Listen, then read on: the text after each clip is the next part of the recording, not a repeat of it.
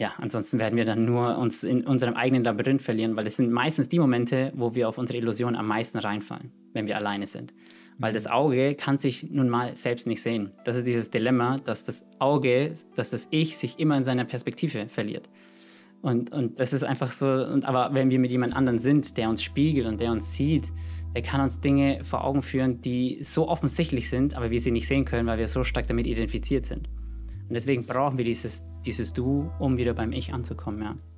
Hallo zusammen, ich heiße dich von Herzen willkommen in einer neuen Podcast-Episode von Human Elevation, dein Podcast für ein Leben, das du wirklich liebst. Mein Name ist Patrick Reiser und ich bin dein Gastgeber. Heute bei uns in der Show ist George Reyes. Er ist Podcaster, Coach und psychologischer Berater in Traumatherapie. George hilft Menschen, die von dem Gefühl, nicht richtig zu sein, geplagt werden, sich aus festgefahrenen Mustern und toxischer Selbstabwertung zu befreien, sodass sie sich ein Leben in emotionaler Verbundenheit zu sich selbst und anderen erschaffen können. Aufgrund seiner lebenslangen Neugierde, den Menschen in der Tiefe zu verstehen und was es dementsprechend braucht, um tiefgreifende Veränderungen zu ermöglichen, hat George sich auf die emotionale Heilung von Entwicklungstraumata spezialisiert.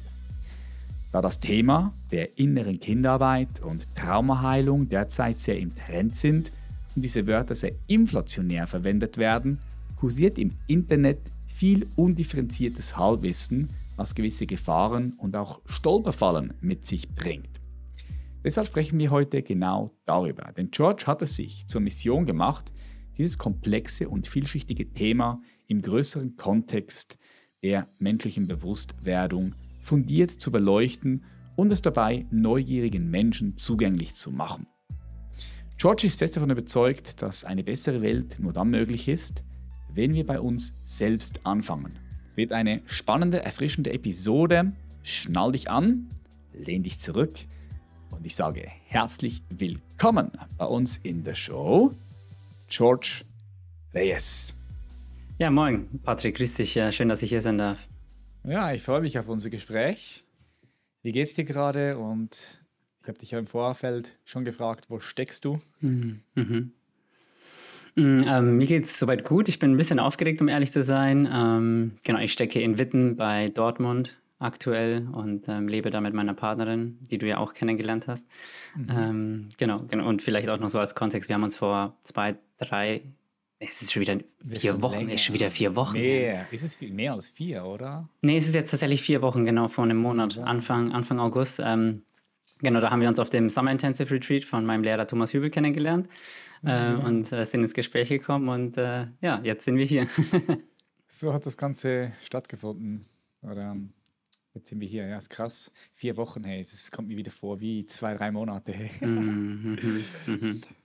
Nimm uns doch gerne mal mit äh, in deine Welt. Also respektive, ich stelle immer gerne so am Anfang die Frage für all die Leute, die noch nie was von dir gehört haben, wer bist du? So hm. schwierige Frage, oder? Je nachdem, mhm. auf welche Ebene du sie beantwortest. Aber was genau. würdest du sagen, äh, wer bist du und was machst du? Vielleicht auch, wenn du Leute kennenlernst, irgendwo im Urlaub, am Strand, hm. die fragen, hey, Georg, geiler Typ, was machst du denn Was mache ich denn eigentlich so? Ähm, also auf der Berufsbezeichnung äh, bin ich Coach und psychologischer Berater in Traumatherapie.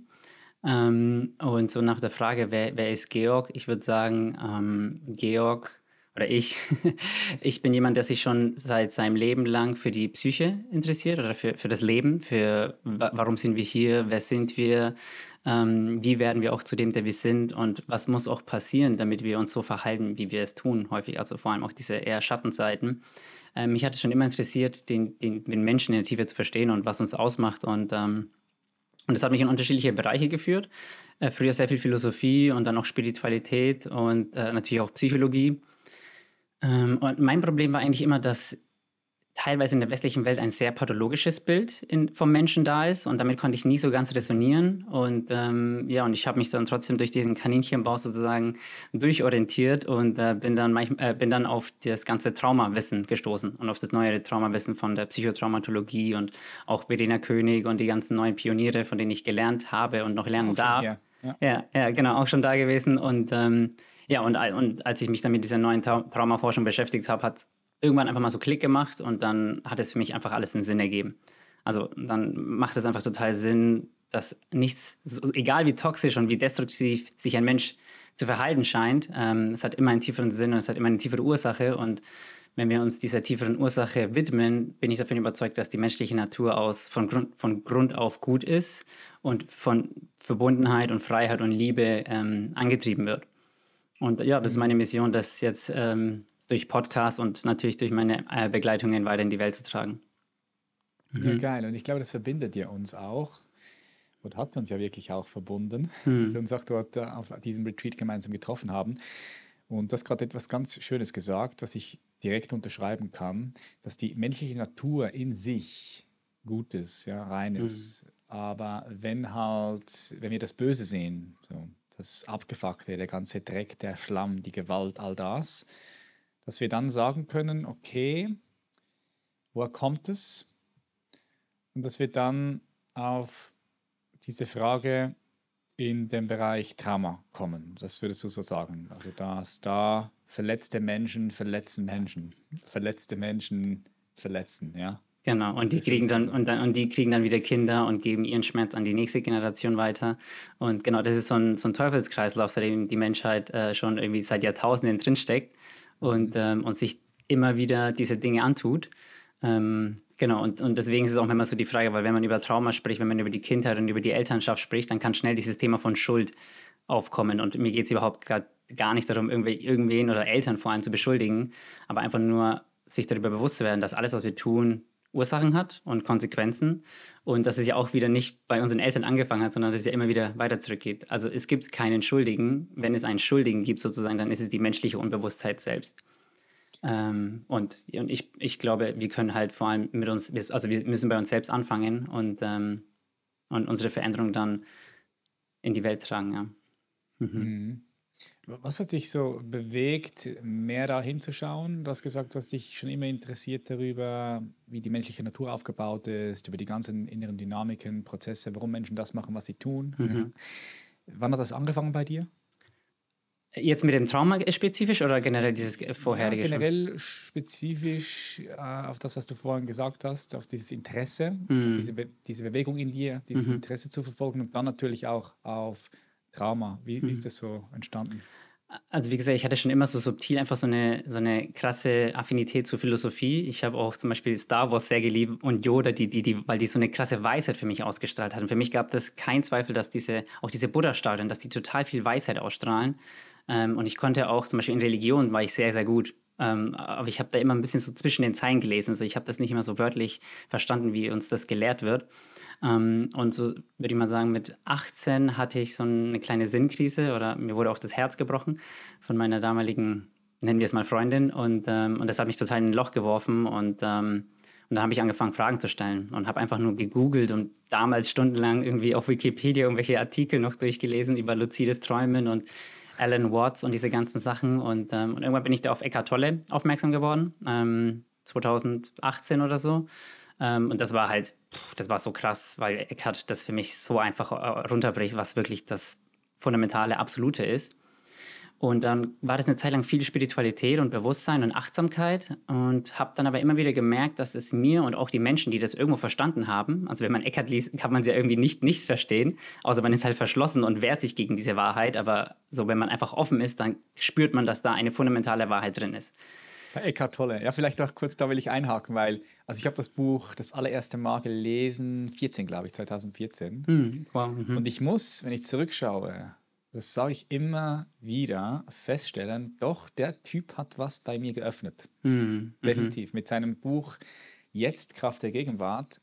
Das war, ich habe das gelesen und ich dachte so, ja, fuck, ja, ja. Mhm. Es, hat mhm. es hat mich direkt berührt. Und das ist ja auch nicht immer so, weil ich kenne sicher ein paar Leute, die würden das Buch lesen und, und das, das würde die jetzt nicht berühren. Ja. Nee. Definitiv. Das ist ja immer ganz unterschiedlich, wo gerade du stehst im Leben und wie du sagst, ja, ob du offen bist oder nicht. Vielleicht hat das nicht mal was mit dem zu tun, ob du offen bist oder nicht, aber einfach, ob das Buch halt gerade passend ist für dort, wo du jetzt gerade stehst in deiner mm. Entwicklung auch. Ne? Mhm. Aber einfach hier nochmal kurz Props, Shoutout an, an Eckhart Tolle. Ja. ich finde nicht, find nicht alles, alles gut, was er sagt. Klar, mhm. wenn, du, äh, äh, wenn wir das Ganze ein bisschen ganzheitlich und integral betrachten, dann ja, gibt es da ein paar Punkte, die ich jetzt, die, das Denken zum Beispiel kommt bei ihm sehr schlecht weg, so der Verstand. Mhm. Mhm. solche Sachen. Ja. Aber äh, er, er, er, ist, ist wirklich gut und hat damals bei mir auch so etwas, etwas berührt. Ja. Mhm. Vielleicht ganz kurz als, als, als Einschub mhm. da. Ja, aber wir machen nee, weiter. Ich finde es super, dass du das gerade einbringst, weil das ist auch genau das, was ich meine. Das ist halt, wenn wir solche Lehren, ob das jetzt Eckhart Tolle, Rupert Spiro oder einfach spirituelle Lehrer sind, die sich auf das absolute stille Gewahrsein fokussieren und das hauptsächlich adressieren, dass wir dadurch äh, tiefere Ebenen oder nicht niedrigere Ebenen ver nicht verleugnen, aber vielleicht manchmal nicht so stark integrieren oder fokussieren, weil die äh, auf der höchsten Ebene vielleicht nicht so relevant sind, weil sie relativ sind. Aber ich bin der Überzeugung, dass die trotzdem wichtig sind. Und, und das ist das genau das, was du, was, du, was du gesagt hast im Sinne von, ähm, also das eine ist der Verstand oder das Ego. Das Ego ist halt einfach die Illusion, ein getrenntes Wesen zu sein und deswegen ist das Ego die Ursache allen Leidens. Das ist auf einer bestimmten Ebene, ist das auch so, aber mir war das dann, mir kam dann immer dieses Problem auf von, okay, ich habe auch schon ganz viel verstanden über Spiritualität, aber ich kann es nicht wirklich leben, ich kann es nicht verkörpern. Mhm. Und bei meinen Mitmenschen genauso, die, die, wir wissen irgendwo, dass da eine Wahrheit ist und trotzdem sind wir noch total unbewusst und destruktiv in unseren Beziehungen und, und das war die Frage, die mich äh, angeleitet hat, warum ist es aber so? Und dann habe ich aber erstmal geguckt, ah ja, okay, wir können das als Ego bezeichnen, aber äh, also wir sind ja nicht nur ein Ich, wir sind ja total viele Anteile und Persönlichkeit. Anteile und, und ganz viel Verschiedenes, was meiner Meinung nach manchmal so ein bisschen so einen negativen Geschmack bekommt, wenn man einige spirituellen Lehren liest von, ja, das ist einfach nur das Ego, das ist unwichtig, das solltest du transzendieren.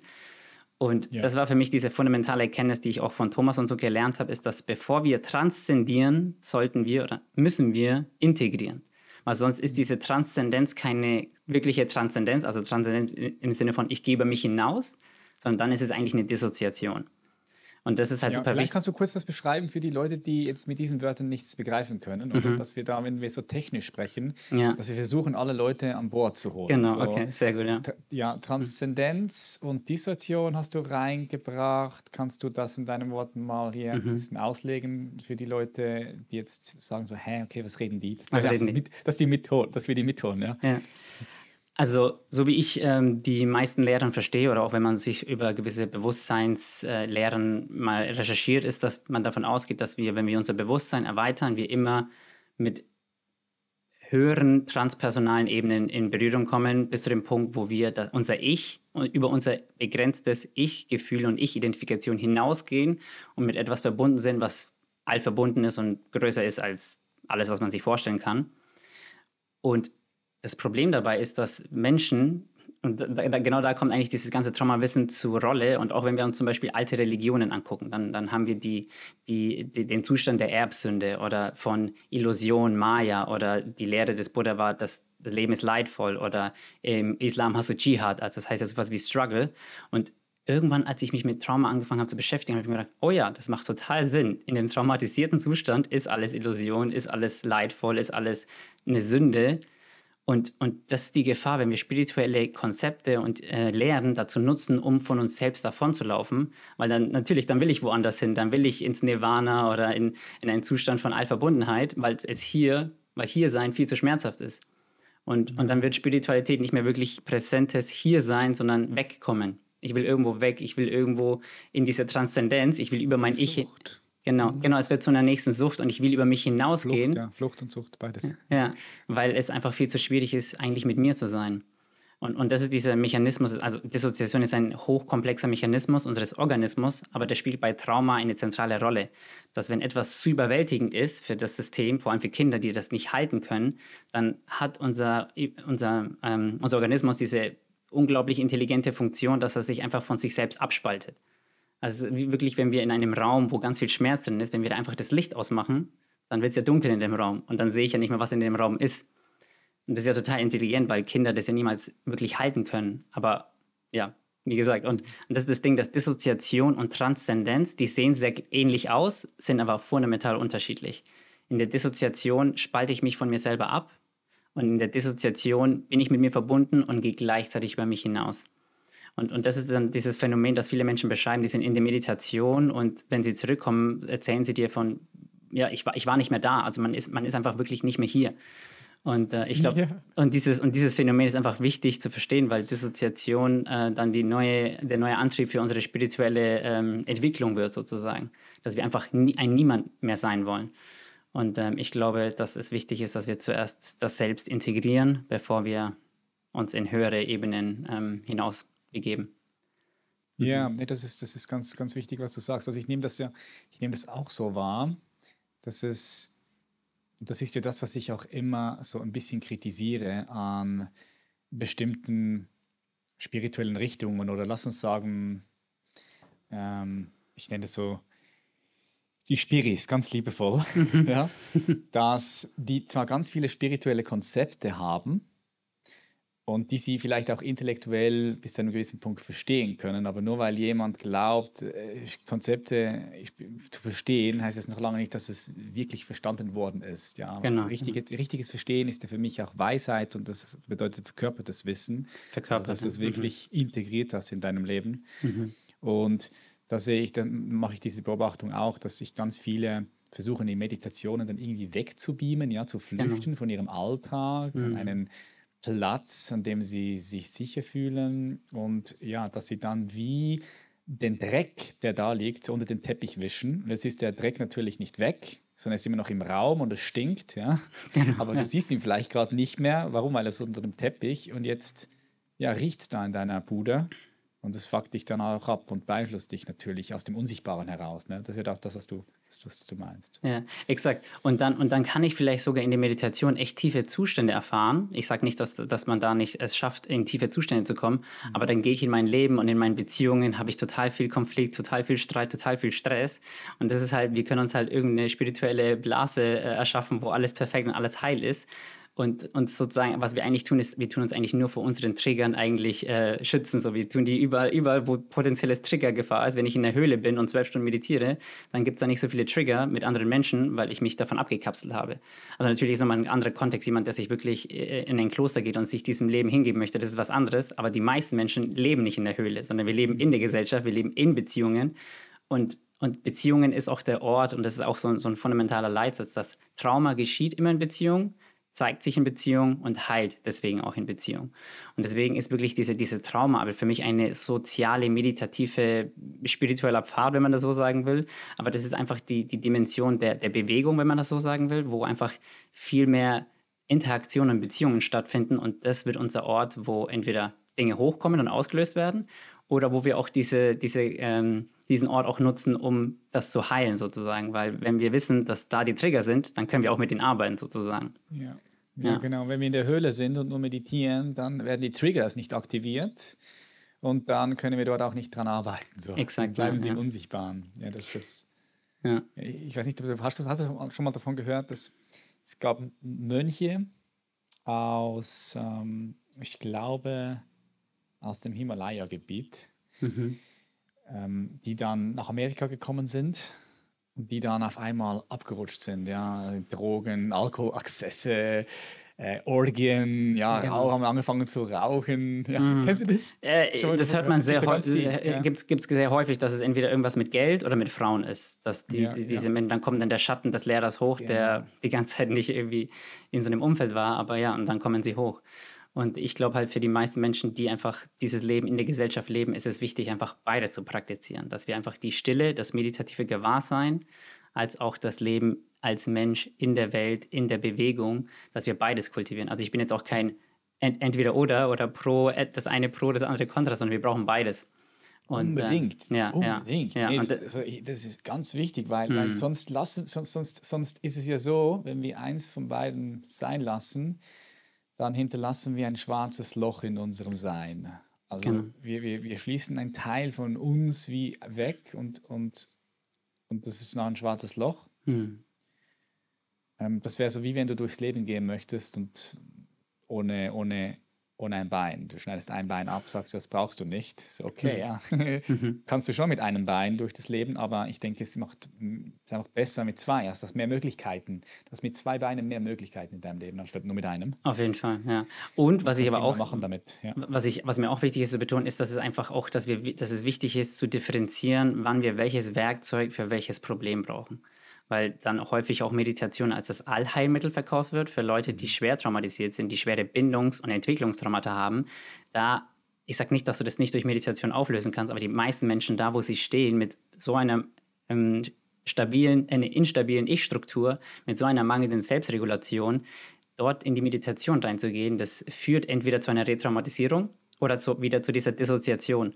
Und deswegen ist es, glaube ich, einfach wichtig, dass wir lernen, wann wir welches Tool brauchen, ob, ob es jetzt hier eine Integration braucht oder einfach eine vertiefende Öffnung oder Praxis. Ähm, ich glaube, das ist auch einfach noch wichtig, dass, ähm, dass man das lernt zu unterscheiden, weil, weil das sind einfach unterschiedliche Arten zu arbeiten. Ja, so würde ich das sagen. Ja. Mhm. ja. Was würdest du dann sagen? Also, wir beide wissen, Beziehungsfähigkeit das mhm. ist ganz, ganz wichtig, mhm. wenn, wenn, wenn, wenn Wunden da sind aus der Vergangenheit, respektive Trauma.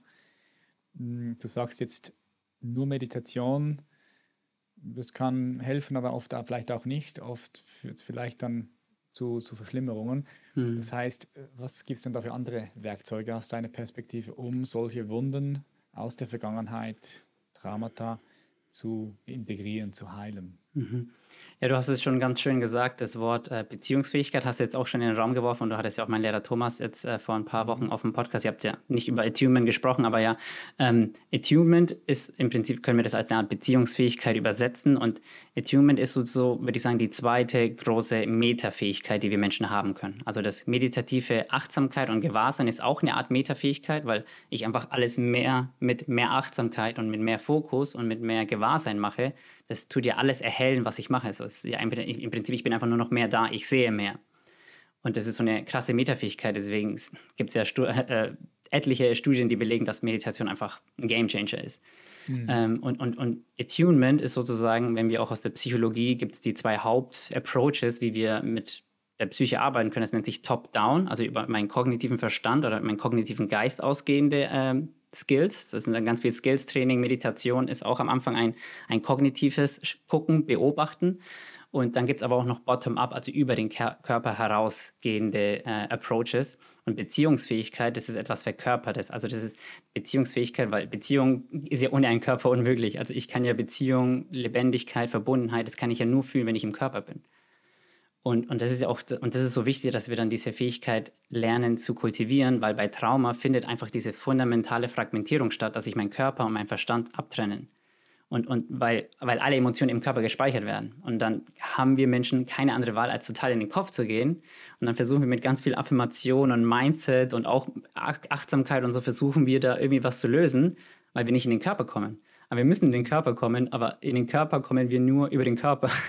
Verstehst du, was ich meine? Also, und das ist halt dieses Ding, was wir brauchen und warum es auch so vielen Menschen schwerfällt, in den Körper zu kommen. Weil also vielleicht ganz kurz, ja, vielleicht, vielleicht ganz ja? kurz, um es für die Leute verständlich zu machen, dass du sagst, dass wenn wir im Laufe unserer Entwicklung schwierige Phasen durchmachen mit viel Schmerz, ja, vielleicht viel Traurigkeit, viel, mhm. viel Wut, viel, viel Angst, was auch immer. Und mhm. jetzt, die, die, wir spüren ja das dann im Körper, also Angst ist unter anderem ja im Körper spürbar, fühlbar. Mhm. Und jetzt wird das so unangenehm für uns, dass wir das Licht ausmachen, hast du gesagt. Genau. Und sag ja. auch das Licht aus. Das mhm. heißt, wir schotten uns von diesem Schmerz, von dieser Angst ab und gehen dann in den Verstand. Das heißt, äh, wir rationalisieren denn das. Also wir, wir, wir, wir, wir, wir spalten uns ab und dann fühlen wir, fühlen wir das nicht mehr. Das heißt, wir sind dann nicht mehr wirklich mit dem Gefühl und somit aber auch mit der Körperstelle oder mit dem Körper verbunden. Mhm. Und das, dann sind wir dann mehr mental. Genau. Also dann ganz, das sind dann die Leute, die ganz, ganz viel im Kopf sind, ja, immer ganz viel nachdenken, nachdenken, nachdenken, aber mhm. sich selbst nicht wirklich so gut spüren können. Exakt, ja. Vielleicht äh, unverbunden Sicherheit fühlen zum Körper, aber, aber mhm. ja.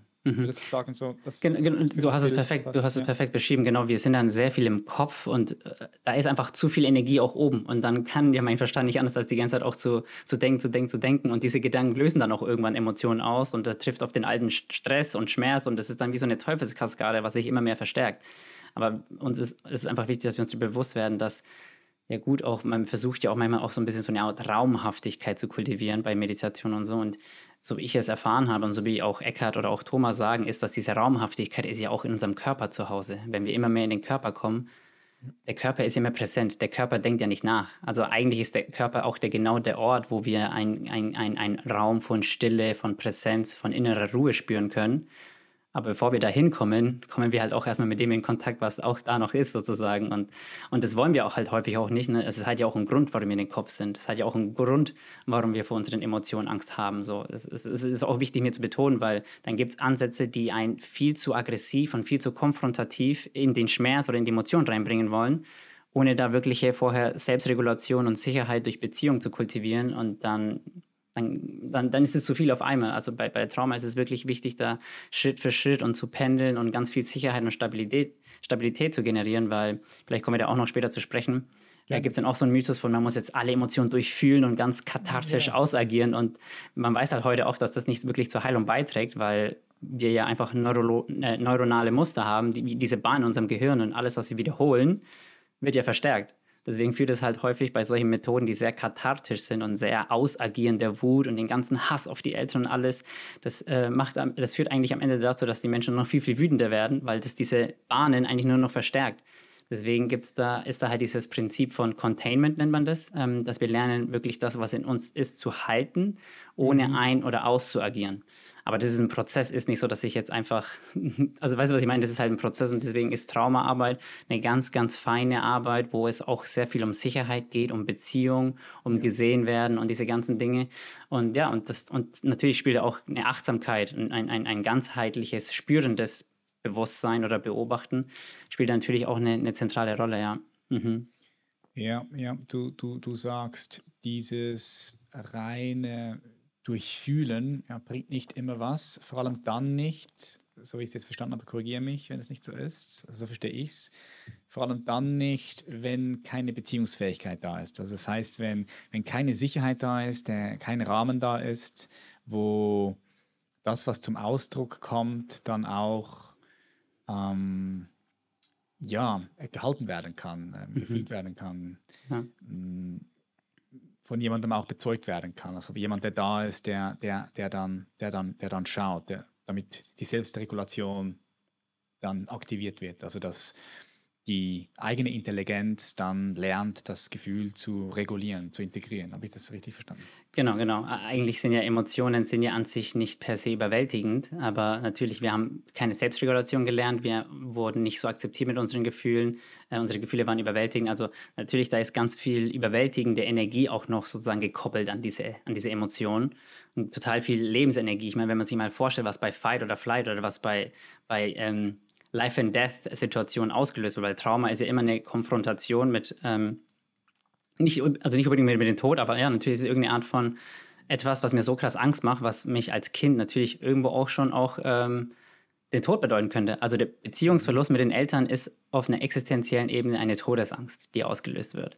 Und das ist einfach wichtig, dass wir das uns vergegenwärtigen, weil wenn wir heute mit der Erwachsenenbrille drauf gucken, dann scheint es alles so relativ. So ein Baby wird einfach alleine nachts schreien gelassen, wenn es nicht einschlafen kann. Und für, für einen Erwachsenen so, ja, was, was ist dabei schon? Aber man muss sich da mal vorstellen, als Baby bedeutet das wirklich die Todesangst, weil allein gelassen werden bedeutet einfach sterben, weil ein Kind kann, man kann ja ein Kind, also ein Baby auch nicht einfach allein lassen, weil es ist ja total abhängig. Und das halt einfach erst auch durch diese ganze neue Bindungstheorie und Bindungsforschung halt auch wirklich erst uns, ja, ähm, ja also das wissen wir auch alles so, ja, ja. Und, und nochmal, äh, vielleicht nochmal auf, weil wir Beziehungsfähigkeit vielleicht noch nicht ähm, perfekt, oder was ist perfekt, aber noch nicht akkurat genug erläutert haben. Also Beziehungsfähigkeit entwickeln wir auch normalerweise ganz natürlich in unserer Kindheit, wenn wir eingestimmte Eltern bekommen, die sich auf uns einstimmen und mitbekommen, ah, okay, dass diese Bedürfnisse hast du gerade oder dieses äh, ist es, was du brauchst oder das, was auch nicht gegeben ist. Und durch Trauma haben wir dann halt auch nicht diese Beziehungsfähigkeit, weil wir dann halt wieder aus dem Körper gehen. Und ja, lange Rede, kurzer Sinn, auf jeden Fall ist durch, durch Trauma sind wir nicht wirklich im Körper. Und dadurch, dass wir nicht im Körper sind, können wir auch diese Beziehungsfähigkeit zu uns überhaupt erst nicht kultivieren. Und dann haben wir auch so viele Probleme in Beziehungen, weil wir dann ganz viel versuchen, über den Kopf zu lösen. So. Ja. Wenn man Menschen fragt, wie geht's dir? Das, oder wie fühlst du dich? Am besten fragt man noch, wie fühlst du dich? Und dann, dann ah ja, oh, mein Cousin ist wieder zu Besuch gekommen. Und, äh, und also wir erzählen dann ganz viele Geschichten. Ganz da muss viel, ich zuerst drüber nachdenken. Wie fühle ich mich? Da muss ich erst nachdenken. Genau, genau. Denken, fühlen. Ja. Genau, genau. Wir denken ganz viel äh, irgendwelche Geschichten oder Inhaltsebenen. Oder wir sagen auch, hm, ja, es ist aktuell sehr schwierig. Und, und, wenn wir uns mal gucken, okay, wie fühlt sich denn schwierig in deinem Körper an? Also wir benutzen da auch irgendwelche Platzhalter, um irgendwas zu überdecken, was eigentlich kein Gefühl ist. Also weil das sind ja keine Emotionen. Trauer, Angst, Wut, Scham, das sind, das sind so Grundgefühle, können wir sagen. Und die können die meisten Menschen wirklich nicht lokalisieren, sondern was wir halt eigentlich häufig fühlen, ist eigentlich, dass wir nicht fühlen. Also wir sind da irgendwie mit irgendwas, mit einer Leere, mit einer Taubheit, wir sind stumm, wir fühlen uns einsam oder hilflos oder also solche Dinge. Aber das ist halt wichtig, dass wir durch diese Beziehungsfähigkeit überhaupt erstmal einen Raum schaffen, wo das überhaupt mehr bezeugt werden kann. Dass wir ja. uns nicht fühlen und dass das aber auch intelligent ist, dass dieser Mechanismus von Nicht-Fühlen, dass es kein Fehler ist, sondern dass es ein intelligenter Prozess gewesen ist in meiner Kindheit. Und wenn wir das durch Beziehung dann genug Sicherheit äh, generieren können, wo ein anderer Mensch mich fühlt, weil das ist ja die Essenz von Beziehungsfähigkeit, wie Thomas immer sagt, ist I feel you feeling me. Und ja. das ist so die, diese Erfahrung, wenn wir wirklich die Erfahrung machen, dass ich in meinem Schmerz oder in meiner Einsamkeit von einem anderen Menschen gefühlt werde. Weil man sagt ja häufig, wir wollen verstanden werden und wir wollen auch verstanden werden, aber wir wollen vor allem gefühlt werden. Das ist das große Geschenk von Beziehungen, was Beziehungen am Ende des Tages wirklich so wertvoll und so schön macht, ist dieses, dieses gemeinsame Schwingen. Also dieses Attunement ist wirklich, wenn zwei Wellen auf der gleichen Welle reiten. So. Also eigentlich ist Musik wirklich das perfekte Beispiel oder perfekte Analogie, um das zu beschreiben, dass wir einfach die gleiche Frequenz verkörpern und auf der gleichen Welle reiten. Und dann muss ich nicht drüber nachdenken, wie es dir geht, sondern ich fühle, wie es dir geht, weil ich mit dir, mit meinem Nervensystem mich auf dich einschwinge sozusagen. Ja. Und das ist einfach mhm. super zentral in der, in der Arbeit mit Trauma, weil wir dann mehr uns mit dem originalen Prozess verbinden, anstatt jetzt über die Dinge zu reden. Sonst reden wir über die Dinge und haben ganz viele lösungsorientierte Strategien und ganz viel intelligente ähm, Ideen, die ja irgendwie auch super wertvoll sind. Und dann machen wir die Erfahrung, dass viele die nicht umsetzen können, dass das irgendwo nicht wirklich funktioniert. Weil wir halt durch dieses, uns wieder auf die Lösung zu fokussieren, bringen wir häufig die Menschen aus dem ursprünglichen Prozess weg. Deswegen ist halt wirklich Traumaarbeit so unterschiedlich wie Arbeit mit nicht traumatischen Prägungen, dass wir halt einfach wirklich uns mit dem Prozess verbinden wollen, statt ja, über die Dinge wegzugehen sozusagen. Ja, ja. Mhm. Also dieses Verbundensein, diese Beziehungs, die Beziehungsfähigkeit baut auf, auf verbunden zu sein, zumindest, dass ich bis zu einem gewissen Punkt mit mir selbst verbunden bin. Ja, weil wenn ich mit mir selbst nicht verbunden bin, mich nicht spüre, dann wird es für mich ja ganz, ganz schwer, dich überhaupt zu spüren. Mhm. Und dann ja, ist keine Verbundenheit da. Das stimmt. Hm, was, was, was sagst du denn, was für Möglichkeiten gibt es denn, also wenn es jetzt Leute hier gibt, die zuhören, ja, mhm. die so merken, ja, eigentlich, also ich fühle, ich fühle nicht so viel Freude. Ich fühle auch nicht so viel, so viel Wut. Ich fühle, ich fühle eigentlich, ich, ich, ich, fühle mich irgendwie nicht so. Ich bin so, ich fühle ein bisschen, ein bisschen Taubheit. Ich mhm. fühle mich da ist nichts, ich fühle mich nicht so verbunden. Mhm. Was äh, empfiehlst du diesen Leuten? Mhm. Ja, also das ist etwas, was sehr viele Menschen kennen und ich glaube, ein Wort, weil du, du hast auch schon gesagt, vielleicht fühle ich mich unverbunden, aber das ist häufig nicht so, auch nicht so greifbar, weil ich glaube, eine Sache, die es sehr gut beschreibt, ist, wir fühlen uns nicht lebendig. Also, weil wenn wir nicht fühlen, Lebendigkeit ist fühlendes Sein. Also ich fühle, also ich bin, weil ich fühle, nicht weil ich denke. Ich denke irgendwelche abstrakten Dinge nach, die häufig nicht so viel mit mir zu tun haben. Aber wenn ich mich fühle, dann weiß ich, dass ich bin. Und, und deswegen würde ich sagen, ein, ein großes kollektives Traumasymptom ist, dass wir einfach unlebendig uns fühlen, einsam, abgeschnitten. Das sind die, die, die, die Kernsymptome, würde ich sagen, von Trauma. Und eine Sache, die du vorher noch gesagt hast und die eigentlich auch die Antwort so ein bisschen mit impliziert ist, ähm, ich fand es so schön, dass du gesagt hast, so ja, irgendwie müssen wir auch mit uns verbunden sein, um diese Beziehungsfähigkeit überhaupt das spüren zu können. Genau, weil die Essenz von Attunement ist Verbundenheit, gefühlte Verbundenheit. Und die Essenz von Trauma ist aber Unverbundenheit.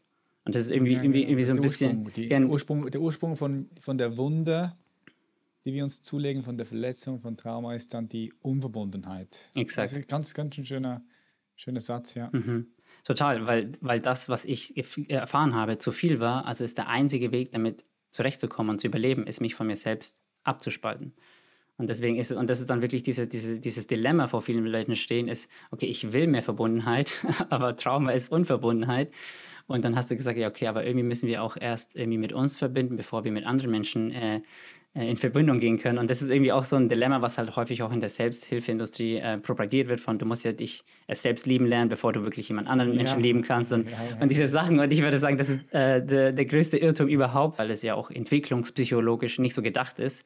Ein Kind ist mit sich verbunden, mit seinen Bedürfnissen, mit seinem Körper, hat entwickelt eine gesunde Selbst, einen gesunden Selbstwert, eine gesunde Selbstliebe durch positive Resonanz und Spiegelung der Eltern. Und, und, und das ist dann dieses fundamentale Problem, vor dem Menschen stehen, dass wir keine Selbstregulation haben. Wir sind unser eigener größter Feind. Und jetzt soll ich mich in meinen tiefsten Verletzungen selbst halten und selbst heilen.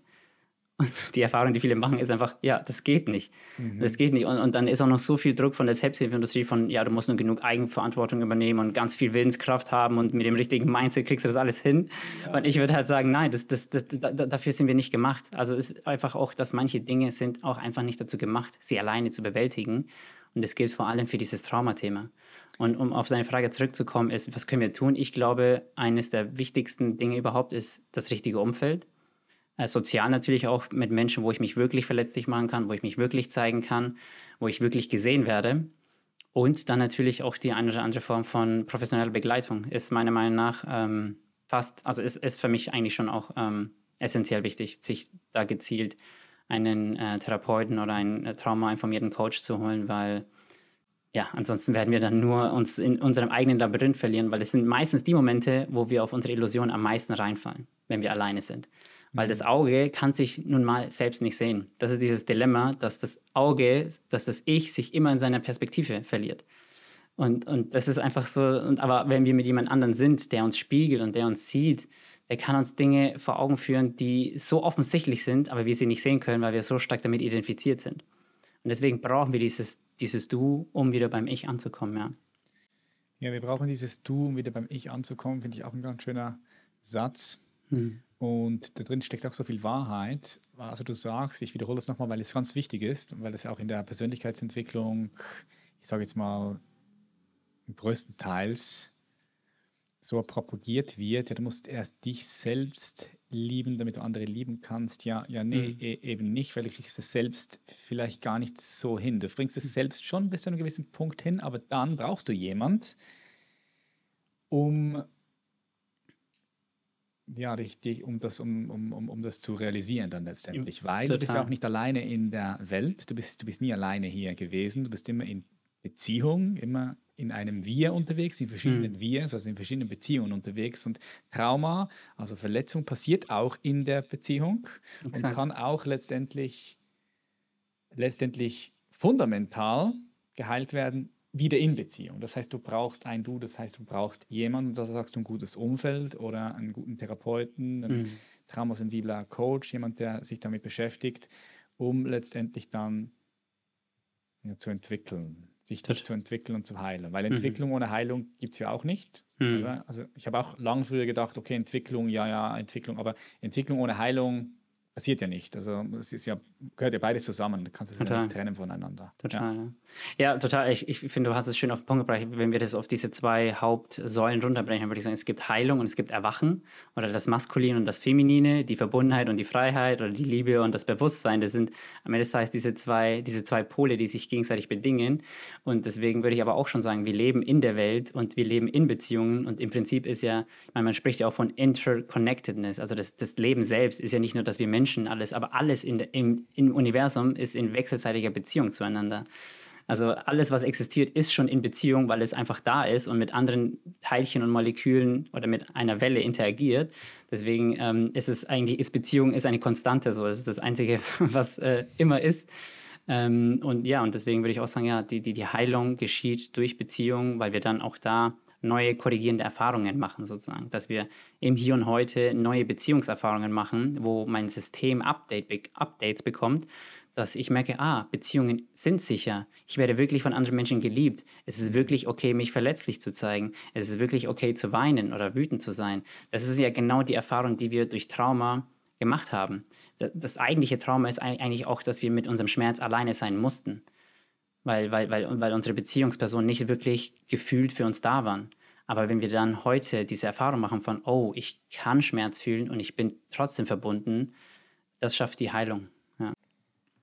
Ich, ich denke, also was, ein, was ein, riesiges, ein riesiges Problem ist, also eine, eine große Schwierigkeit, eine große Herausforderung ist, wenn Menschen dieses Umfeld nicht haben. Ne? Also mhm. dieses Umfeld ist, das, das Umfeld ist so wichtig, ist krass. Ja. Ist krass. Was, was, was empfiehlst du da Menschen, die sich alleine fühlen, mhm. ähm, die, die dieses Umfeld nicht haben? Es ist super wichtig, dass du diese Frage bringst, weil ja, ich, ich gebe dir recht, es ist ein Riesenproblem. Wir waren noch nie so vernetzt übers Internet und trotzdem gab es noch nie so viel chronische Einsamkeit. Es gibt ja auch Studien, die schon belegen, dass Einsamkeit genauso gesundheitlich schädlich ist wie Kettenrauchen. Für, also buchstäblich für die physische Gesundheit ist Einsamkeit eines der tödlichsten Sachen, die man den Menschen antun kann. Ähm, aber ich will jetzt auch nicht zu philosophisch werden, aber ähm, ja, was macht man da? Ich ähm, würde sagen, also weil Verbundenheit kann, können wir zum einen nicht nur mit Menschen, also Tiere, viele Menschen haben Tiere, gehen in die Natur mit Bäumen. Und, und das Schöne an der Natur ist, dass die Natur selten ein Trigger ist, weil Menschen können trotzdem noch gefährlich sein, Beziehungen, wir wollen nichts mehr als Verbundenheit in Beziehung und gleichzeitig haben wir auch vor nichts mehr fast, äh, vor nichts so viel Angst wie vor Beziehung, vor wirklich richtiger Intimität, weil das, pff, das ist viel. Für viele Menschen haben da damit so viel Angst, sich wirklich verletzlich zu machen. Ähm, und, und deswegen, ja, was macht man da? Ich würde sagen, ähm, Natur, was auch immer unsere Ressourcen sind, was uns auch immer im Kontakt mit uns und mit dem Leben bringt, das mehr zu kultivieren und was auch immer das bei einem ist. Und ja, und der einfachste Weg, das richtige Umfeld zu, sich, äh, zu, zu, finden, ist es zu sich zu holen. Und dann halt anzufangen, halt sich erstmal ein professionelles Umfeld zu holen. Wenn ich das Gefühl habe, in meinem Umfeld finde ich niemanden, dann würde ich sagen, ja gut, dann, also wofür interessierst du dich? Interessierst du dich für Achtsamkeit und Yoga, dann geh irgendwie zu Yogakursen. Also überall gibt es ja eigentlich Angebote von Gleichgesinnten oder übers Internet zu gucken, hey, wo finde ich Gleichgesinnte auf Blogs oder auf Facebook-Gruppen und so. Ähm, ja, das wäre mein Anhaltspunkt und, äh, und wenn das mir schon schwerfällt, weil viele Menschen haben ja so viele Ideen, wir haben ja so viele Ideen, oh, ich könnte das tun und das tun, ich könnte mich da anmelden und diese Dinge. Und da kommen wir wieder diesem Thema, dass wir ganz viele lösungsorientierte kognitive Strategien haben, aber wir können die nicht umsetzen, weil es in mir dieses Dilemma gibt von, oh, ich will das richtige Umfeld haben, ich will Freunde haben, ich will Beziehungen haben, aber etwas in mir unbewusst will es nicht, weil die Angst so stark ist, mich wirklich zu zeigen. Und das ist aber etwas, was wir dann auch prozessieren müssen. Also das wäre ein Thema, um das in die Therapie oder in die Begleitung zu bringen und zu gucken, hey, was ist da das innere Kerndilemma von, eigentlich will ich das, und trotzdem ist etwas in mir sehr stark darin investiert, es nicht zu tun. Ja, mhm. ja mhm. dass mir das überhaupt auch auffällt, oder? Dass ich merke, hey, ich will das eigentlich, aber ich sage mir seit zwei, drei, vier Jahren, ich will das, aber Exakt. irgendwie passiert nichts. Ja, gibt es da eine Bewegung in mir, ein Teil, der mich davon zurückhält, ja, der genau. Angst hat. Genau. Das sind diese typischen Selbstsabotage, also wir nennen das dann Selbstsabotage oder selbstsabotierende Muster. Selbstsabotage, wie auch immer, ne? Genau, genau, wir genau. Müssen wir irgendwie dem einen Namen geben, ne? Ja, ja. Und, und das ist halt das Problem, weil dann sind wir heute erwachsen und dann verurteilen wir uns ja extrem dafür. Wir, wir, wir, wir tun uns ja dann selber beschämen und selbst angreifen und abwerten und alles Mögliche, was dann auf diese alte Abwertung, diesen alten Schmerz noch trifft und es noch mehr verstärkt. Und dann kann es halt dazu führen, dass wir Menschen extrem im Kampf oder im Krieg mit uns sind. Und das ist nicht einfach da rauszukommen und deswegen ist es auch so wichtig, sich da einfach wirklich ein professionelles Umfeld zu holen und das äh, anzugehen, ja. Mhm. Mhm. Ist eigentlich schon krass, dass um unsere Verletzlichkeit zu heilen, wir erst durch die Verletzlichkeit wieder hindurch müssen. Also das heißt, mhm. wir müssen erst uns verletzlich zeigen. Was ja auch vielleicht unangenehm sein kann, muss nicht immer, aber es kann ja auch ganz schön sein. Das kann ja auch eine ganz schöne Erfahrung machen, wenn du dich mhm. verletzlich zeigst und Total. jemand sieht dich. Ja, das ist auch mhm. ganz schön, sehr heilend. Aber das finde ich so krass, dass wir unsere Verletzungen durch Verletzlichkeit heilen können. Und mhm. dass das, weißt du, verstehst du, mhm. dass wir so damit wieder mhm. da durch müssen? Weil ich ja. kenne auch ganz viele Leute, die, die möchten ihre Verletzlichkeit nicht zeigen. Mhm Eben weil sie Angst haben. Ja, Angst genau. haben, dann nicht mehr den Status zu haben, den sie vielleicht in der Gesellschaft oder mhm. beim Freund, bei der Frau haben. Mhm. Oder eben einfach auch Angst haben, ja, dass das dann auch ausgenutzt wird. Ja. Ne? Mhm. Ich finde schön, was du sagst, weil ich würde sagen, an sich, die Verletzlichkeit ist nicht das Problem, weil es ist tatsächlich dann die Angst oder wenn man eigentlich noch tiefer guckt, ist es eigentlich Scham. Weil wir haben Angst, beschämt zu werden. Wir haben Angst mit dieser urtiefen Beschämung, die wir erfahren haben als Kinder, weil vielleicht ist es auch noch wichtig zu sagen, dass Scham im Kern von jedem Entwicklungs- und Bindungstrauma sitzt Scham im Kern. Also Scham ist wirklich so ein intensives Gefühl oder Erfahrung, die wir machen können. Äh, wie Dami Scharf sagt, Scham ist wirklich etwas, was das Ich eines Menschen zerstören kann, weil ich fundamental der Auffassung bin, dass so wie ich bin, nicht richtig bin. Und das ist so intensiv, dass wir das natürlich nicht erfahren wollen. Und deswegen, und, und, und, und, und an unsere Verletzlichkeit ist häufig, da kommt, also da kommt dann die Scham hoch, weil wir als Kinder, wir sind ja verletzlich, Kinder sind ja die verletzlichsten Wesen überhaupt. Und dann haben wir aber vielleicht den Impuls, zu Mama oder zu Papa zu gehen, weil wir weinen und wir suchen Trost. Und dann kommen die Eltern und sagen, ach, was hast du, was holst du denn schon wieder rum? Was hast du denn schon wieder? Dann ist ja die ganz klare Auffassung und die Überzeugung, die das Kind entwickelt, ist ja das, so wie ich bin, mich mit meiner Verletzlichkeit zu zeigen und Trost haben zu wollen, das ist nicht richtig.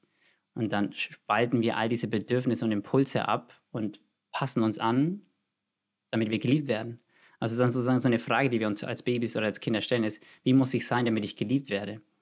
Und ich muss so sein, wie mich meine Eltern gerne haben wollen. Und wenn meine Eltern gerne kein weinendes oder wütendes Kind um sich haben, dann werde ich das abspalten.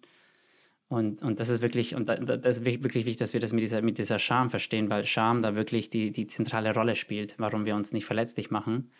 Ähm, und das aber umso wichtiger ist dann zu machen, weil das ist der Weg, wie du gesagt hast, der einzige Weg hinaus führt hindurch. Und ähm, mir ist auch noch wichtig zu betonen, dass für mich die schönsten Momente äh, in den letzten Jahren auch mit Klienten oder auch bei mir persönlich oder auf dem Summer Intensive, äh, Summer Intensive das, das waren genau die Momente, wo ich mich sehr verletzlich gemacht habe oder, sich ein Gegenüber verletzlich gemacht habe. Ich finde, es sind teilweise die schönsten Momente überhaupt, weil, weil das so eine Menschlichkeit und so eine, so eine Nähe mit sich bringt, ähm, dass die, ja, ich würde sagen, dass Verletzlichkeit auch am Ende des Tages unser, unser höchstes Gut ist als Menschen so. Ja, weil mhm. es bringt uns, es bringt uns in die Nähe, wie du schon gesagt hast, und dadurch mhm.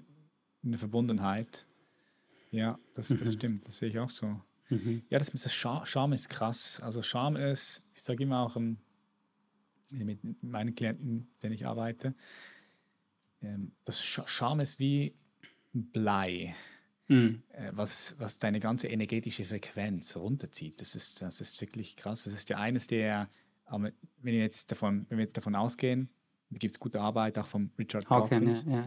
Mhm. Ähm, der sagt, okay, wir haben die verschiedenen Gefühle, Traurigkeit, Angst, Scham, Freude und jedes Gefühl hat eine bestimmte Energie, das kann mhm. ja auch jeder fühlen. Ja, also, ja klar. Hat eine Schwingung, bringt eine Schwingung mit sich mhm. und da gibt es höhere Schwingungen und, und, niedrige Schwingungen und Scham ist ein Gefühl, das eine ganz niedrige Schwingung hat. Das, mhm. das spürt, das spürt glaube ich, auch jeder, wenn er mhm. mit sich verbunden ist, wenn du glaubst, dass du einen, Fall, einen, Fehler gemacht hast oder so wie du bist, nicht richtig bist, so dann, boah, dann zieht dich das so ganz zusammen und man sagt ja auch, am liebsten möchte ich mich im Boden versinken. Exakt, ja, ja. exakt, ja. Und ähm, hm. ja, das ist krass. Charme ist, Charme ist krass. Aber was ist, denn, was ist denn der Vorteil von Charme? Also es muss ja evolutionär. Mhm. Sehr gute Frage. Ja, ja. Es muss ja evolutionär einen Vorteil haben, dass mhm. Charme da ist. Also ich habe darauf eine, eine, Antwort, aber ich bin gespannt. Also hast, du, hast du darauf eine Antwort? Ja. ja, natürlich, auf jeden Fall. Und es ist super wichtig auch, dass wir das uns äh, vergegenwärtigen, weil sonst äh, schämen wir uns dafür, dass wir uns schämen und greifen uns dafür ja. noch mehr an. Aber natürlich, alles hat einen evolutionären Sinn. Und um das mal ganz kurz runterzubrechen, der Sinn von Scham ist es, die lebenswichtige Beziehung zu den Eltern aufrechtzuerhalten. Mhm. Ähm, weil es lieber, es, es ist besser, als das ungeliebte Kind von liebevollen Eltern zu sein, als ein liebevolles Kind von Eltern, die nicht in der Lage sind, mich zu lieben. Also durch, und wir haben ja, Kinder beziehen ja alles auf sich. Also selbst wenn ein Kind, ein Kind checkt ja nicht, dass wenn meine Eltern nicht liebevoll zu mir sind, dass sie sich immer streiten und dass mein Papa depressiv ist, ein Kind ist ja noch nicht in der Lage zu differenzieren, dass das, was im Außen geschieht, nichts mit mir zu tun hat. Aber selbst wenn, wäre es viel zu bedrohlich, davon auszugehen, dass das die Realität ist, dass meine Eltern nicht in der Lage sind, mich zu lieben.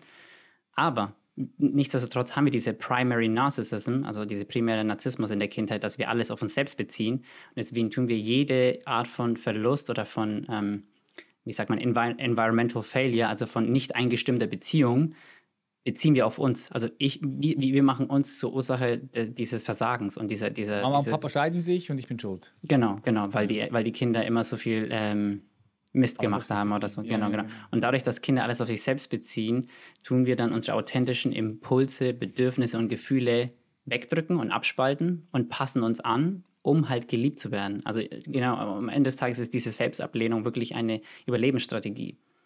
Und ähm, ja, und, und das, was du auch vorher noch gesagt hast, fand ich wichtig. Genau, nach dieser Hawkins-Skala ist tatsächlich Scham das am niedrigsten schwingendste Gefühl, was es gibt. Und ich würde auch sagen, ich glaube, Scham ist an sich die unangenehmste Erfahrung, die wir Menschen, also eines der unangenehmsten Erfahrungen machen können, weil es sich halt total auf unser Ich bezieht, auf unser Selbstgefühl. Und ich habe jetzt auch das Wort Gefühl die ganze gesagt, aber tatsächlich ist Scham streng genommen keine primäre Emotion, sondern Scham ist auch wieder ein komplexer Prozess von psychobiologischen Abschneiden nennt man das, wo wir eigentlich, eigentlich uns von uns selbst abschneiden.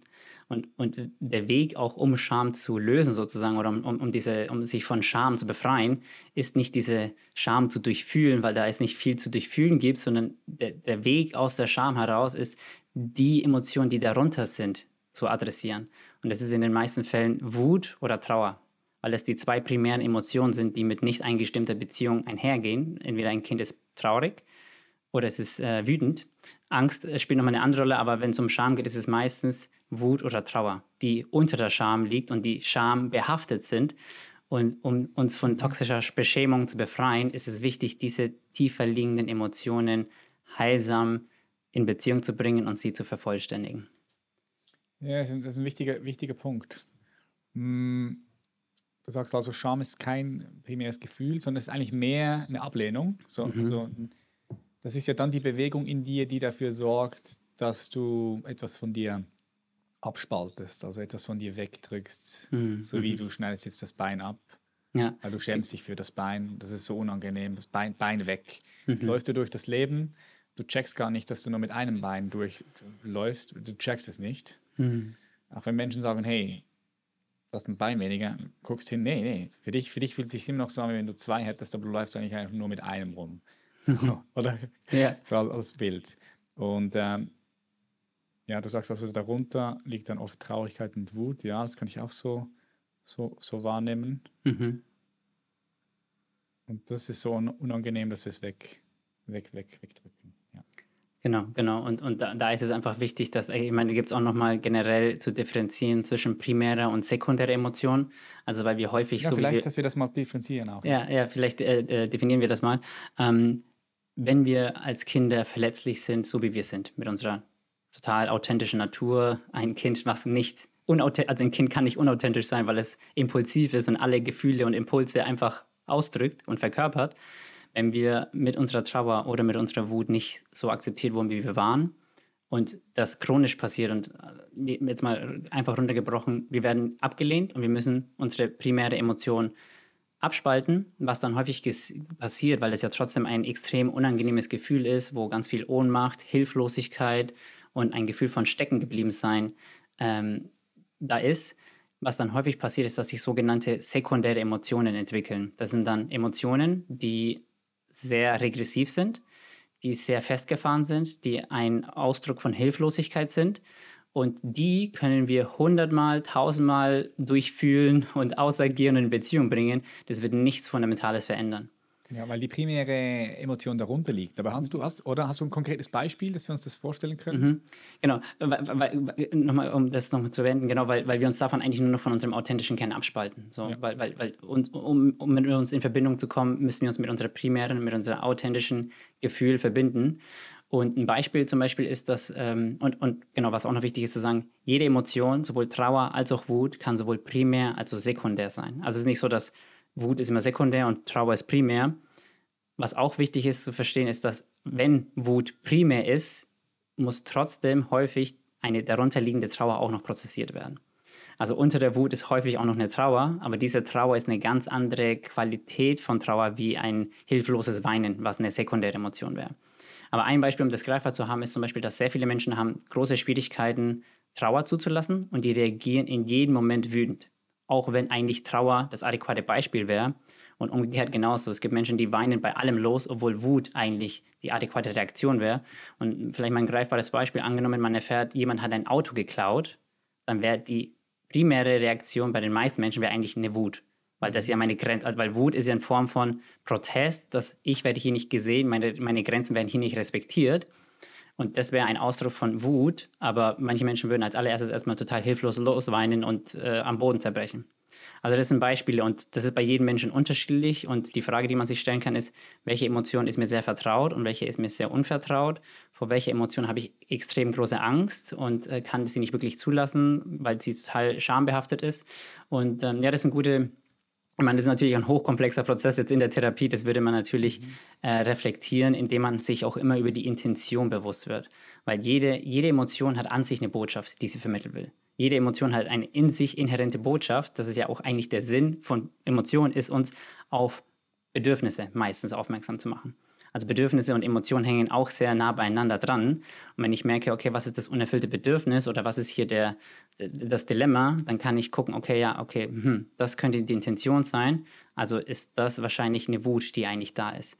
Und, und, und es ist auch hilfreich, zuerst einmal über die Intention zu reflektieren, weil dadurch verlieren wir auch die Angst vor unseren Emotionen, wenn wir erstmal merken, dass jede Emotion an sich eine gesunde, natürliche äh, äh, einen Sinn hat. So, also weil jede Emotion will uns eigentlich nur schützen und uns mehr in Verbindung bringen. Ähm, genau, aber weil halt diese ganzen Emotionen, sage ich jetzt mal, durch traumatischen Stress ähm, aktiviert sind, ist es halt mal ein bisschen schwieriger. Das, also das klingt alles sehr einfach, ne, weil, wir, weil wir das so sagen, aber wir, wir haben halt durch Trauma haben wir halt Angst vor unseren Gefühlen ähm, entwickelt, weil die halt eins überwältigend waren. So. Genau, aber ja, das ist mal nochmal ganz kurz, das ist nochmal wichtig, einfach zu lernen, dass wir primäre und sekundäre Emotionen entwickeln können. Und das Ziel ist, erstmal genug Selbstregulation und Containment zu schaffen, dass wir nicht ein- oder ausagieren, die sekundäre Emotion. Und wenn wir dann aber uns, wir Menschen uns wie so eine Zwiebelschicht vorstellen, ist, dass wenn wir lang genug Sicherheit und Beziehung kultivieren und Containment und dann immer mehr mit unserem Kern in Berührung kommen, dann werden wir häufig mit der primären Emotion in Kontakt kommen, können diese prozessieren und vervollständigen und dann lösen wir dadurch immer mehr unsere, unsere ungelösten mh, hm, Schichten oder äh, Themen. Ja. Mhm. Ja, es sind sehr komplexe Bewegungen, sehr komplexe Stimmt. Dynamiken da, weil, also ich weiß noch, es gibt so, stell dir vor, stell dir vor, du träumst die ganze Zeit, stell dir vor, du bist ein ängstlicher Mensch, ja, und dann hast du Albträume Mhm. Und im Albtraum verfolgt dich irgendwie ein Monster. Ja, da ist ganz viel Angst, Angst, Angst. So, jetzt kann es sein, wenn du in der Therapie bist, ja, also das aufdeckst und auf einmal merkst du, ähm, fuck, darunter liegt Wut. Also das heißt, du hast eine Wut unterdrückt und jetzt ist es so, weil weil du, weil das ist da auch eine Angst vor, vor dieser Wut, ja, dann, dann spürst du die Angst und die Wut nicht. Also die Wut mhm. ist wie unterdrückt und um das zu befreien, musst du zuerst die Angst nehmen, ja, und dann tiefer rein und dann stellst du fest, okay, darunter liegt Wut und wenn du noch tiefer schaust, merkst du vielleicht, oh, da ist noch Traurigkeit, ja. Mhm. Also es gibt so mhm. diese verschiedenen Schichten, das will ich damit sagen. Oder? Ja, total. Total. Sinn? Ja? Auf jeden Fall, auf jeden Fall, ja. Und, und das alleine, das, das siehst du schon, oder? Das ist auch sehr schwer. Mhm. Das, mhm. das machen alleine, ja. Das geht, das geht ja dann nicht. Das ist bei dieser Beziehungsfähigkeit. Ne? Genau, genau. Ja, ja ist schon krass. Ist schon krass. Mhm. Ähm, und das Ding ist, die meisten Menschen kommen ja durch nicht, weil, weil ich würde sagen, Sicherheit auf der Nervensystemebene. Wir haben ja auch in der Persönlichkeitsentwicklung diese Tendenz, Sicherheit zu verteufeln von, es gibt keine Sicherheit, Sicherheit ist eine Illusion oder an Sicherheit festzuhalten macht gar keinen Sinn. Aber bei der Heilungsarbeit, wenn wir von Sicherheit sprechen, ist mir wichtig zu betonen, dass Sicherheit immer verkörpert ist. Also eine gefühlte Sicherheit auf der Nervensystemebene. Und wenn wir die nicht etablieren, dann macht sowieso alles andere gar keinen Sinn. Was weil Sicherheit. Mit Beispiel? Ja. Äh, also. Ein Beispiel ist einfach, dass Menschen sich einfach dadurch, dass wir in einem chronischen Fight, Flight oder Freeze-Zustand sind, sind wir poten potenziell immer gestresst oder unsicher. Also da ist irgendwo eine Bedrohung, eine Angst da. Und wenn wir aber nicht die Sicherheit auf der Nervensystemebene etablieren, dass ich mich sicher im, im Hier und Jetzt fühle, in, meinem, in, in, dem Ort, wo ich bin, wenn da nicht eine gefühlte Sicherheit etabliert wird, dann macht es keinen Sinn, Menschen in irgendwelche Prozesse oder Erfahrungen oder Gefühle reinzubringen, weil das halt potenziell sonst äh, retraumatisierend ist. Und das ist mir einfach wichtig zu, zu, zu, zu sagen. Und was auch noch wichtig ist zu sagen, ist, dass Sicherheit gleichzusetzen ist mit Verbundenheit. Es gibt auch äh, den, den, Forscher Stephen Porges, der die Polyvagaltheorie entwickelt hat, der hat gesagt, Safety is not the absence of threat, but the presence of connection. Also dass mhm, Sicherheit. Nochmal. ja, so, ja, ist, ja, stimmt, sorry. Äh, Sicherheit ist nicht die Abwesenheit von Gefahr, sondern die Präsenz von Verbundenheit. Mhm. Also Sicherheit und Verbundenheit sind wirklich gleichzusetzen Und deswegen ist auch wirklich wichtig, dass wir genug Sicherheit durch Beziehung, durch Verbundenheit generieren. Und dann können wir wirklich mit dieser Angst erstmal zurechtkommen in den meisten Fällen, weil sonst ist diese Angst einfach so groß, dass wir uns überhaupt gar nicht in solche Räume oder in solche Prozesse begeben werden. Ähm, deswegen haben viele Menschen einfach auch gar, gar nicht auf dem Schirm, was die für Themen haben, weil wir ja eigentlich die ganze Zeit auf der Flucht von uns selbst sind. Wir wissen ja eigentlich gar nicht, was in uns ist, aber wenn wir mal einen Menschen 24 Stunden alleine in einen Raum packen würden, ohne jegliche Ablenkung, das wäre für die meisten Menschen viel zu viel. Die würden überhaupt nicht damit zurechtkommen. Und ja. das ist ja ein Ausdruck davon, dass ja so viele, also diese Dämonen, vor denen wir Angst haben, die sind ja in uns. Ja. Und deswegen braucht es dafür Beziehungen, ja. Vipassana Retreat. ja. aber, hey, wenn jetzt, aber wenn du jetzt, das ist ein schöner, schöner Satz auch von Stephen Porges. Mhm. Ich glaube, er hat es auf Deutsch mal so gesagt: Sicherheit ist die Präsenz von Verbindung. Mhm. Sicherheit ist die Präsenz von Verbindung. Also du sagst, Sicherheit mhm. und Verbindung ja, ist letztendlich eins. Es kann mhm. nicht voneinander trennen, nämlich, genau. nämlich auch so wahr. Ähm, darum, wenn wir jetzt von einem Punkt kommen, absolute Befreiung, Erleuchtung, ja, wenn du verbunden bist mit allem, okay, da hast du absolute Sicherheit. Ne? So, Exakt, ja. So, wenn, du, wenn, du, wenn du nicht mehr dich wahrnimmst als ein getrennter Körper, als ein getrenntes Objekt, sondern verbunden bist mit allem, okay, da ist da unendliche Sicherheit. Mm. Ich finde, mhm. ist die, die, die Angst weg vom Tod, ja, oder, oder mm. respektive, ja, du bist gestorben, bevor du gestorben bist. genau, ja. Dein Ego ja. dann, ja. Mhm. Mhm. Ähm, Aber genau, bis wir, bis wir da hinkommen, kommen ja. wir halt erst mit diesen, weil man sagt ja häufig, wir haben Angst vor dem Tod und ich sage, ja, das stimmt, aber Angst vor dem Tod bedeutet auch Angst vor Beziehungsverlust meiner Eltern, weil das war damals die Angst, die präsent war, da war, dass ich meine Eltern oder die Beziehung verliere und somit mein Leben. Und deswegen ist diese, diese krasse Angst vor dem Tod, die wir häufig sagen, das stimmt auch und gleichzeitig sind da einfach total unsere, unsere unverarbeiteten Themen und mit denen kommen wir dann halt in Kontakt bei solchen äh, Ego-Death-Auflösungen und es kann gut gehen, wenn wir uns komplett hingeben und damit sein können, dann ist super. Wenn wir dagegen ankämpfen und ähm, Widerstand leisten, dann ist es nicht so angenehm. Und Widerstand ist ja in dem Fall auch nur ein Ausdruck, dass das mir viel zu viel ist, was gerade passiert. Weil ich leiste ja nur Widerstand, wenn ich mich nicht genug sicher fühle. Ähm, genau, und das ist mir einfach wichtig zu betonen, weil dann häufig einfach dann der Ansatz ist in manchen spirituellen Kreisen, ist einfach, gib den Jungen fünf Gramm Pilze und, und, und alles wird ja, gut, so ein bisschen ja, und gib ja, dich hin. Und es kann gut gehen, es kann aber auch derbe nach hinten losgehen. Und äh, wir sind eine wir sind reines, formloses, ewiges Bewusstsein, wenn man so sagen will, und trotzdem kannst du einen Schaden psychisch äh, erlangen, der dich dein Leben lang destabilisiert und du nie wieder in der Lage wirst, richtig zu funktionieren. Das ist eine mhm. Möglichkeit, das, also das kann passieren. Und, ja, ähm, und das ist einfach wichtig, dass, genau, das ist einfach wichtig, dass wir uns das vor Augen führen. So. Mhm. Ja, ja, da wird, da wird vielleicht auch, auch viel zu fahrlässig damit umgegangen teilweise. Das heißt vielleicht, ja ziemlich sicher schon. Also da gibt es viele, viele, oder? Ja, also, ja viele, ja. viele Leute da, die, hm. die da einfach ähm, darüber erzählen, berichten, oder aber, aber zu wenig, zu wenig ja. tieferen Hintergrund haben. Ja, das auch. Und selbst wenn ich es gut mache, ähm, suche ich da dann wieder die Erlösung. So, weil äh, dann, dann gehe ich jetzt einfach fünfmal zu Ayahuasca-Zeremonien und bin dann ja. endlich fertig mit der Arbeit. Ähm, und ich sage nicht, dass es nicht funktionieren kann. Also ich glaube nicht, dass wir damit alles lösen können, aber ich sehe schon auch diese Medizin als ein potenzieller Türöffner, der wirklich was, also der wirklich was verändern kann. So ein, ein Öffner vor allem. Ein Werkzeug, ein gutes Werkzeug auch. Ja. Richtig eingesetzt, im richtigen Rahmen, mit den richtigen Leuten, mhm. richtige Begleitung. Und dann aber auch richtige Integration. Ne? Also das ist mhm. vor allem das, was du ansprichst, dass das dann auch mhm. integriert wird. Ja, und dass das aber der Anfang ist sozusagen. Also es, es, mhm. es kann was öffnen, aber es führt keinen Weg dran vorbei, diesen lebenslangen Weg von Heilen und Erwachen zu gehen. Äh, ob wir das jetzt für Traumaheilung oder für Erleuchtung nehmen, gibt es ja dann Menschen, die suchen jetzt vollkommene Befreiung und Erlösung durch Psychedelika. Und ähm, das, das sehe ich einfach nicht so. Ich glaube, irgendwann äh, hat auch Alan Watts, glaube ich, gesagt, ähm, ja. Once you get the message, hang up the phone. Also so, wenn du die Message wirklich bekommen hast, dann äh, kannst du das Telefon auflegen. Und ich weiß nicht, wie viele Durchbrüche man auf äh, 5 MEO-DMT haben muss, um zu checken, dass wir alle eins sind. Aber das ändert nichts daran, dass ich, dass ich meine Hausaufgaben machen muss, so ein bisschen. Oh, ja. shit, das ist mm. lustig. Ja, das ist lustig, dass du das sagst. Nämlich auch mm. so wahr. Äh, was mir gerade noch in den Sinn gekommen ist, betreffend der Vipassana, weil wir kurz darüber gesprochen haben. Also, mhm. Aber dann ist ja letztendlich könnte man sagen, Vipassana sicher super heilsam und kraftvoll, ja, aber wenn du da nicht, nicht gehalten wirst, weil das ist ja da kein Lehrer. Ich weiß nicht, ob du Erfahrung mhm, gemacht hast. Das ist schon ein ja. Lehrer, aber der ist jetzt nicht, weißt du, der ist nicht Trauma ausgebildet, keine mhm. Ahnung, ja. Mhm. mhm. Also bist du da eigentlich mit dir alleine gestellt mhm. und gehst du da durch. Natürlich, wenn was ist, hast du einen Lehrer, der ist da, aber natürlich auch nicht optimal, würde ich mal sagen. Aber mhm. Sehr heilsam auch, wie Passana Retreat. So zehn Tage mit dir alleine.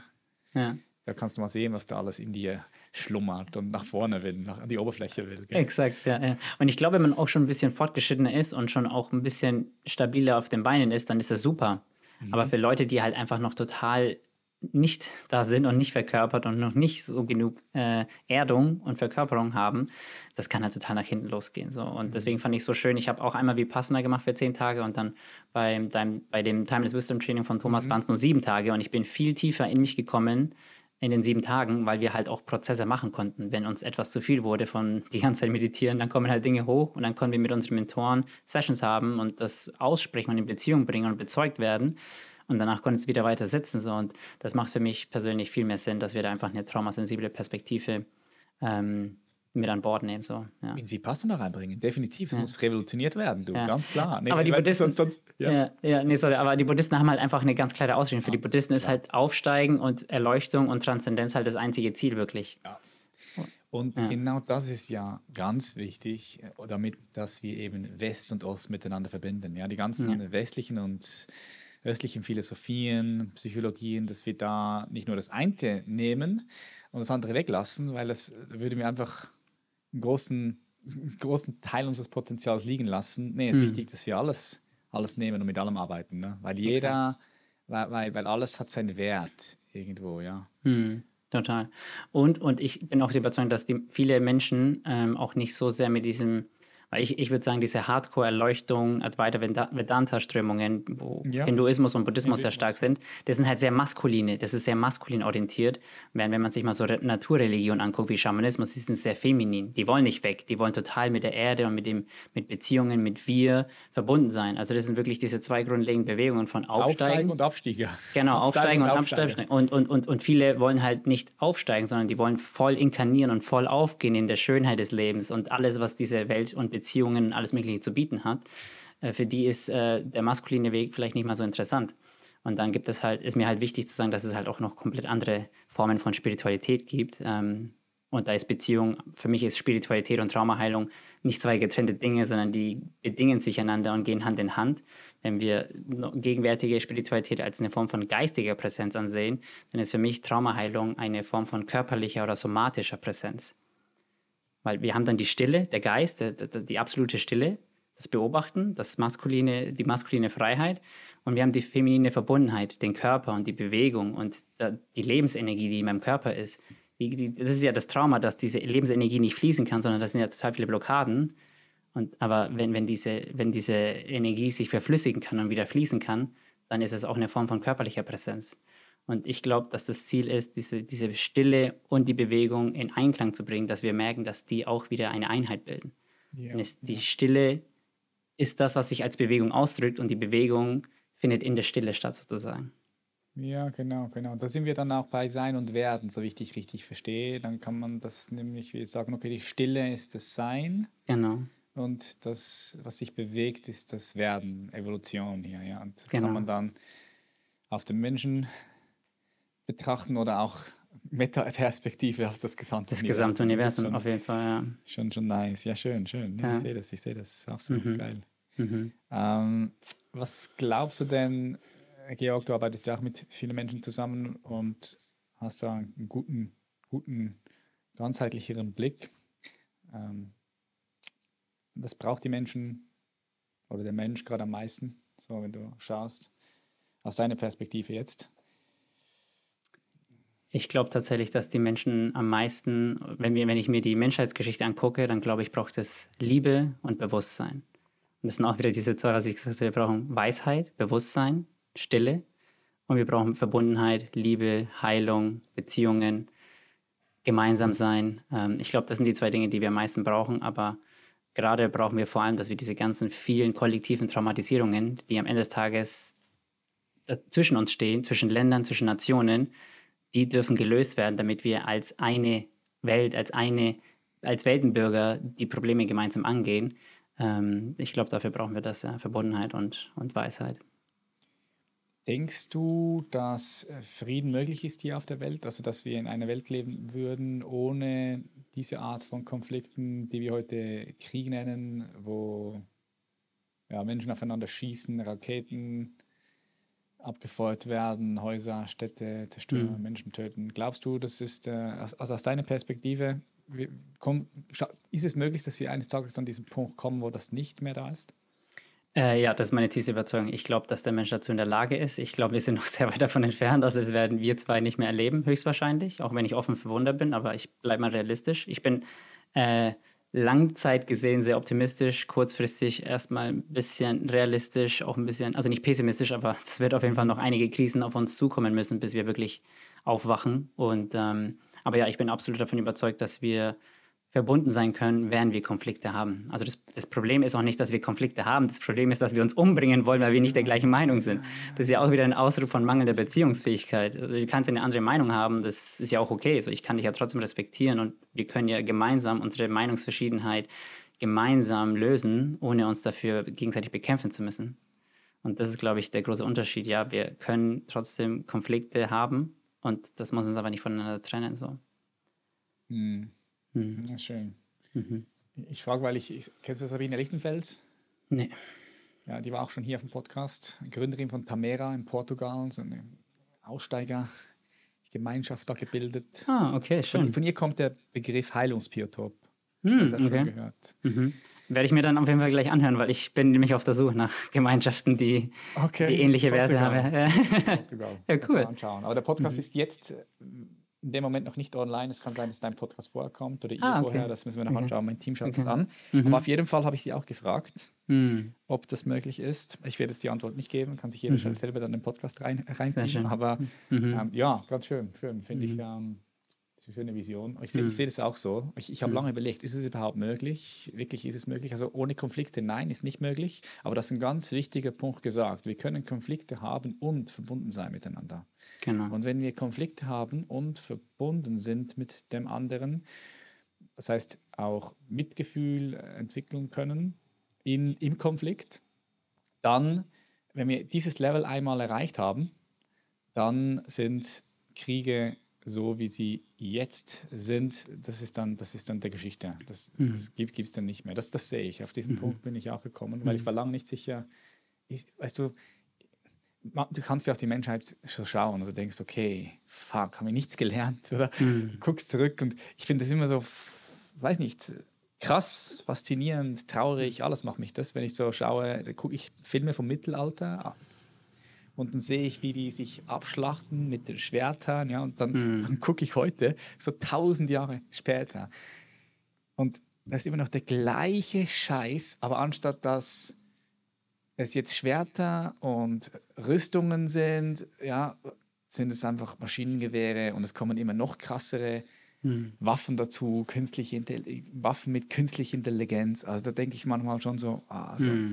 mir ist das alles klar und bewusst und ich, ich sehe das und ich weiß warum und ich weiß, das, ja. aber, aber manchmal denke ich so, fuck, weißt du, so ja. krass. So, ja. ja. okay, okay, aber, ist, ja, ist so. Äh, aber das ist ein Zeichen, dass wir noch nicht wirklich die Lektion genau. wirklich integriert haben. Und, und mich hat ein Satz sehr stark geprägt von Gandhi, der hat gesagt, das Einzige, was die Geschichte der Menschheit lehrt, ist, dass die Geschichte der Menschheit nichts lehrt. ja. Und, und da kommen wir aber auch zu der Wurzel oder zur Essenz von Trauma, weil Trauma ist, dass sich das immer und immer und immer und immer wiederholt, bis es erlöst wurde. Das, das ist dieser Wiederholungssong. Trauma hat keine andere, keine andere Wahl, weil diese Energie festgefahren ist. Und erst wenn sie gelöst ist, hat sie eine neue Option. Ansonsten ist das unser Schicksal. Sagt ja auch Karl Jung so.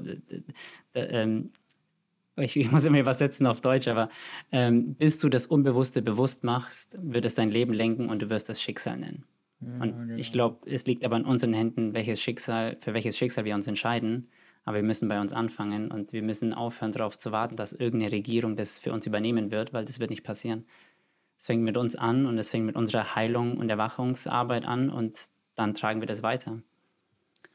Ja. Mm, die Wiederholungen, die Wiederholungen in der Gesellschaft, in Ländern, auf der Welt, aber auch im Kleinen, bei dir zu Hause, in dir, so da genau hinschauen mhm. und äh, dort die Hausaufgaben machen. Das heißt, es muss jeder, jeder bei sich mhm. anfangen. Ja, ganz schön, ganz schönes Schlusswort. Ja, ja. ja. Und, und noch schöner, ähm, weil das, ich glaube, das fängt wirklich bei unserer Familie an. Ähm, Mutter Teresa soll gesagt haben, ist, wenn du die Welt wirklich verändern willst, dann geh nach Hause und lieb deine Familie. Weil das ist wirklich der, der, der kleinste Kreis, der, der, die kleinste Form von Gemeinschaft ist die eigene Familie. Und ist auch da, wo die, der Ursprung von den größten Verletzungen stattfinden, die dann dazu führen, dass wir in der Außenwelt ganz viel Scheiße machen, ist, weil bei uns zu Hause ganz viel Scheiße passiert ist. Mhm. Ja, und deswegen ist da auch die, die Lösung. Oder ein Teil yes. davon. Mhm. Definitiv. Ja, nice. ja. Georg, mhm. vielen, vielen herzlichen Dank. können all die Leute dich finden, wenn sie mehr von dir wissen wollen, wo bist du ja. unterwegs? Ähm, genau, ich mache äh, Instagram hier und da, aber auch nicht großartig. Äh, macht man halt heutzutage, um sich auszutauschen. Das ist ganz cool. Ähm, ich habe einen Podcast und das ist so mein Hauptmedium, würde ich sagen. Ähm, genau, an sich habe ich auch vor kurzem tatsächlich so ein kleines E-Book äh, fertiggestellt, Handbuch, äh, um Entwicklungstrauma zu heilen. Da ist echt viel Arbeit reingeflossen und da ist vieles von dem, was wir gesagt haben, nochmal so zusammengefasst und auch noch ein bisschen dif differenzierter nochmal äh, dargestellt. Und äh, das kann sich jeder ähm, runterladen, kostenlos auf meiner Website. Und da sind dann noch alle Links für mein Podcast und Instagram und alles Mögliche. Nice, nice. Äh, mhm. Webseite werde ich unten in die Show Notes packen. Mhm. Äh, vielleicht, dass du die noch kurz sagst. Äh, geogreyes.de, genau. Okay, ja, packe ich unten in die Shownotes, geogreyes.de. Geil, ja, hey, super, hat mir sehr viel Spaß gemacht, dich wieder ja, zu sehen, mich mit dir auszutauschen. Mhm. Äh, ich hoffe, die Leute konnten uns folgen, konnten dir folgen. ähm, ja, ich, äh, ich, das, ich weiß, das ist wahrscheinlich auch für dich auch so ein Thema, wenn du mit deinen Klienten bist. So für einen ist es so, schon so selbstverständlich, diese komplexen Modelle. Ähm, und die dann aber in möglichst einfacher Sprache herunterzubringen, ist, äh, das ist, glaube ich, die, die Kunst dann, glaube ich, ja. Ja, das ist die Kunst, ja, genau, ja. Aber mhm. da sind wir dran, ja. Geil. Danke vielmals, Georg. Cool. Ich wünsche dir alles Gute ja, auf deinem Weg. Weiterhin mhm. viel Freude und wir sind verbunden. Danke. Cool, danke dir. Das war's auch schon wieder. Wenn dir diese Episode gefallen hat und du unsere Arbeit unterstützen möchtest, dann kannst du das ganz einfach tun, indem du erstens ein Abo dalässt und zweitens eine positive Bewertung dalässt. Falls du jemanden kennst, für den oder die diese Episode oder im Allgemeinen der Podcast interessant sein könnte, dann erzähl doch einfach von uns. Du kannst das ganz einfach machen, indem du auf den Teilen-Button klickst von dieser Plattform aus, von welcher du hörst. Ich und mein Team, wir bedanken uns ganz herzlich für deine Unterstützung und wir hören uns in der nächsten Episode. Mach's gut, dein Patrick. Bye bye.